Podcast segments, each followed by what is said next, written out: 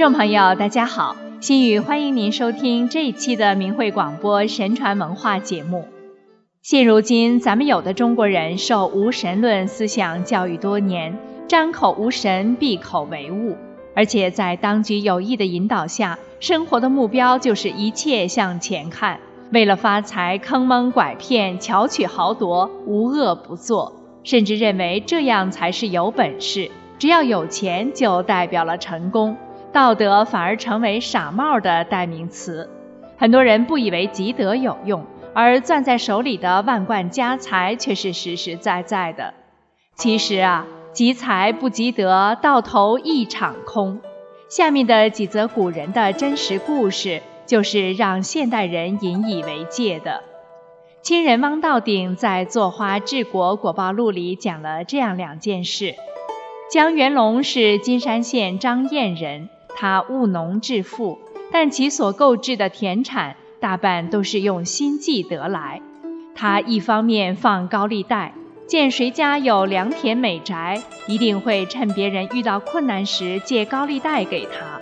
因利滚利，时间一久，别人难以偿还，江元龙就趁机收走别人的田产，这样连贱买带没收，二十年间得田数千亩。后来，江元龙生了个儿子，叫江德章。江德章游手好闲，不理家务，才二十岁就热衷嫖娼赌博。他每次出门，一定带几张田契做赌资，经常抵押出去借别人十两银子的高利贷，再将银子赌光。等到第二天他去写借据，别人又会故意骗他：“昨天你借了我五十两银子，怎么隔夜就忘记了？”江德章也不争辩，就写下五十两银子借据给别人，可能根本没想过还钱以保住田产。别人见他容易欺负，群起坑骗他。不到十年，江德章就挥霍尽家产，穷饿而死。周胜章是丹阳县黄堰桥人，家境本来小康。乾隆某年，麦子大丰收。大麦每担才两百钱，周胜章有百亩麦田，收成又比他人好，收获了很多麦子。当年周胜章又连续筹到几笔钱，全部用来买麦子，一共囤积了将近四千担麦子。到了第二年大欠收，春秋两季都颗粒无收，米麦价格很昂贵，周胜章还是闭门不卖。等到冬天运河水浅的时候，商贩无法通航，连麦种都吃光了。这时只有周胜章有囤积的麦子，于是附近居民都来找周胜章买麦子。周胜章开始还不答应，等别人再三乞求，才允许一亩田换一担麦子，麦子里还要掺糠比。周胜章就这样用四千担麦子换来满满一箱子田契，得田五千亩。他本来就节省吝啬，又善于聚敛，不几年就亩产过万亩，金钱堆积如山。可周胜章一直没有儿子，他百般祈祷，到晚年才得一子，因为是他六十八岁所生，就取名六八。周六八不到十岁，周胜章就到寿了。周六八长大后视金钱如粪土，每次出门一定带很多银子，花光了才回家。有时实在花不尽，周六八就把银子丢进路边的田里。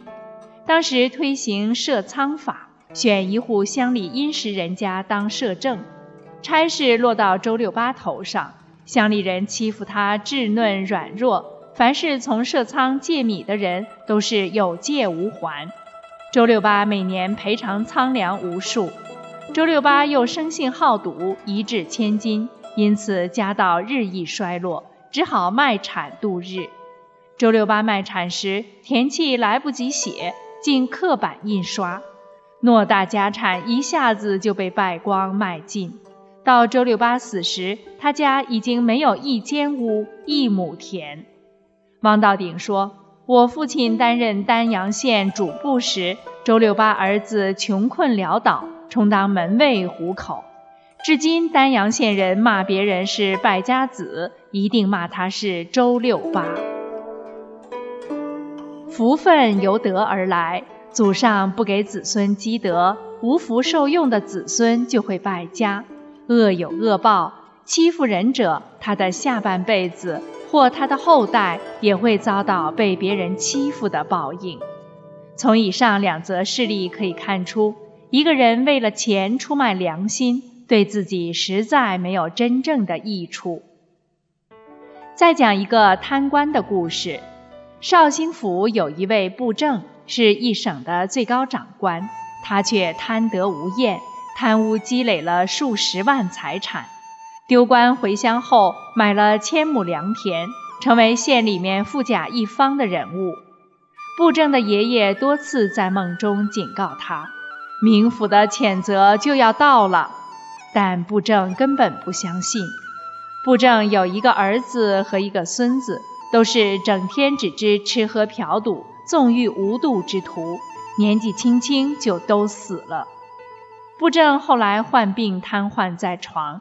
他的儿媳和孙媳都不守妇道，名声很坏，很多人来占布政的便宜，他一点办法也没有。到临死时，他的所有家产已荡然无存了。此前，他睁大眼睛，大声喊道：“我官做到布政不算小了，田产有千顷也不算少了，都是在我手中得到的。”也是在我手中失去的。说完就一命呜呼了。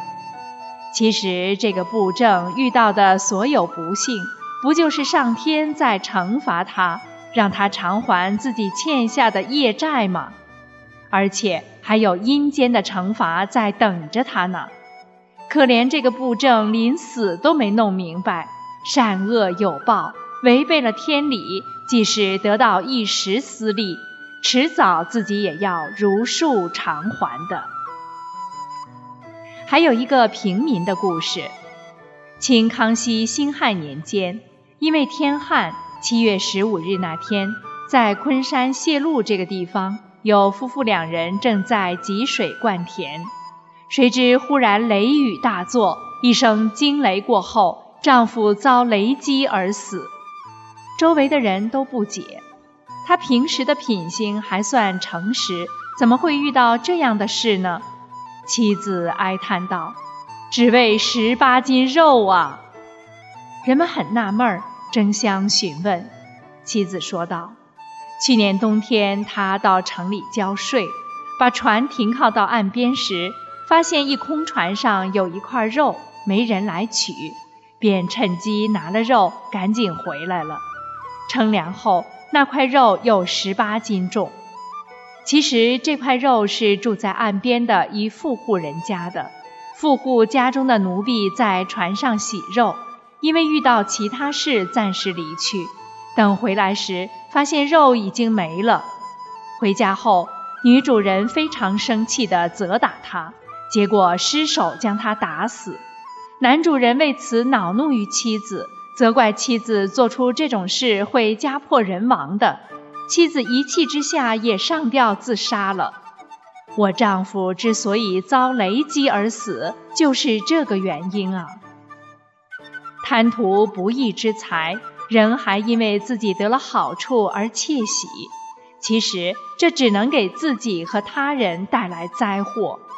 神目如电。不要以为没人知道就可以暗中做这失德之事，即使为了一点小利，也可能酿成大祸。这个故事不就是这样的吗？